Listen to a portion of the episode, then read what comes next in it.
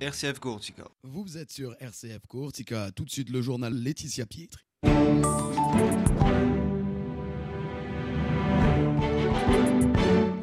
Mesdames, Messieurs, bonjour. L'actualité en Corse avec l'Europe saisie par l'association Taïnianou Vive qui va enquêter sur le projet de site d'enfouissement des déchets de Djunkaju. À Ajaccio, l'opposition municipale réclame toujours une réglementation des locations RNB. On en parle dans ce journal. Et puis on évoquera le devenir de la place des Palmiers et de l'avenue du Premier Consul. Enfin, on partira à Brande pour évoquer le carnaval, un carnaval euh, traditionnel.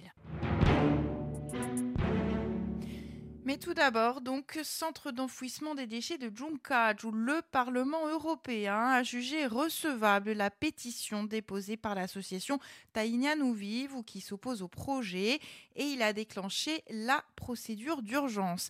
Alors rappelons qu'à la suite de la validation du projet par le Conseil d'État en 2021, le collectif Vive avait décidé de saisir le Parlement européen par pétition, dénonçant l'illégalité du projet au regard de la législation européenne sur les déchets, l'eau, les habitats et la santé public. En octobre 2023, la pétition a été examinée par le Parlement européen qui a alors décidé de déclencher une procédure d'urgence.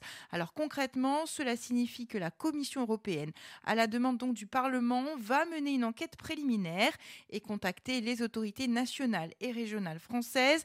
La Commission a en principe trois mois, soit jusqu'au 29 février, pour donner une réponse écrite.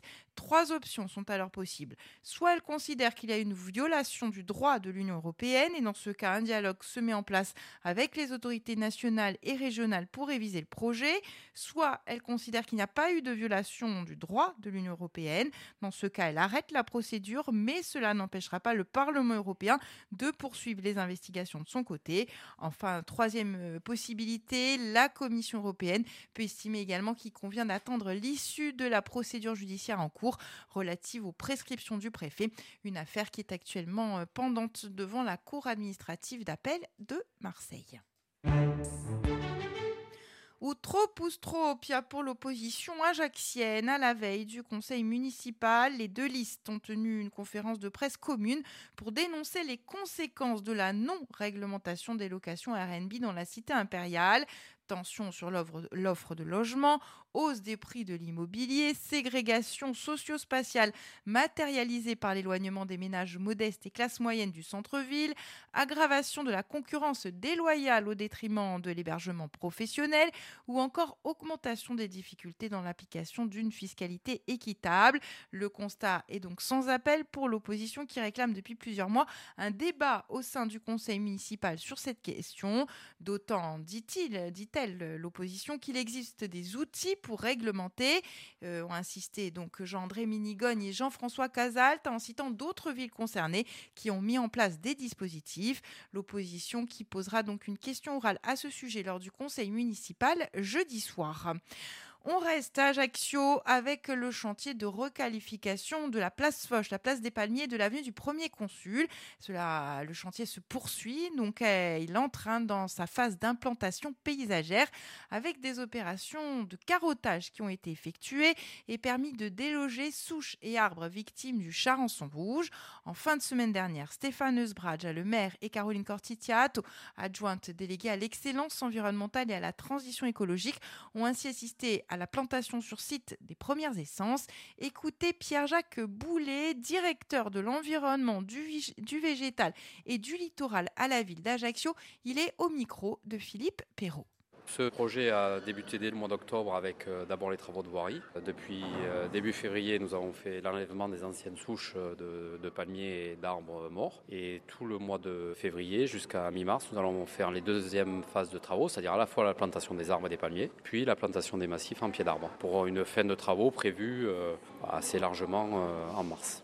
Combien d'arbres et combien de palmiers Alors 86 arbres euh, ont été plantés avec euh, sur ces 86 arbres 20 palmiers et 66 euh, feuillus. Donc les palmiers, quatre variétés de palmiers, des palmiers des Washingtonia filifera, des Robusta, des palmiers de la Reine et des palmiers royaux d'Alexandra. Et sur les 11 essences de feuillus différentes. L'objectif, c'est végétaliser le centre-ville, le cœur de ville. Alors, c'est vraiment revégétaliser le, cœur de ville, hein, avec euh, une densité de végétation qui se veut augmenter, avec surtout des arbres pour permettre d'avoir de l'ombre. Et puis, au-delà de la revégétalisation, on est sur un travail à la fois de requalification paysagère, puisque les palmiers euh, des Canaries avaient été décimés par le charançon rouge. Donc, il faut recréer une identité tout en conservant cette identité de la place des palmiers, qui est la place Foch, mais qui est dans l'usage et plus appelée la place des palmiers. Donc, on on repositionne des quatre variétés de palmiers qui ne sont pas attaqués par le charançon. Et puis, au-delà de la requalification paysagère, de la revégétalisation, on pourrait parler aussi de renaturation. Voilà, Pierre-Jacques Boulet, qui était notre invité ce matin à 7h40. Une interview que vous pourrez écouter en intégralité ce soir en rediffusion à 19h12 ou d'ores et déjà en podcast sur nos pages Facebook X et sur le site internet de la radio rcf.courtiga. Ne cherchez pas de Spider-Man princesse ou clown à Brand pendant le carnaval. En effet, la commune, depuis plus de 20 ans maintenant, accueille chaque année un carnaval traditionnel avec des costumes en peau de bête réalisés par les villageois.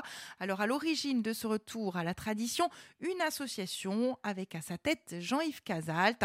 Écoutez-le au micro de Philippe Perrault. Allora, Carnavale di Brando è una storia che ha cominciato dunque 24 anni fa già, che abbiamo ripiato nel 2000, arrivati la prima edizione.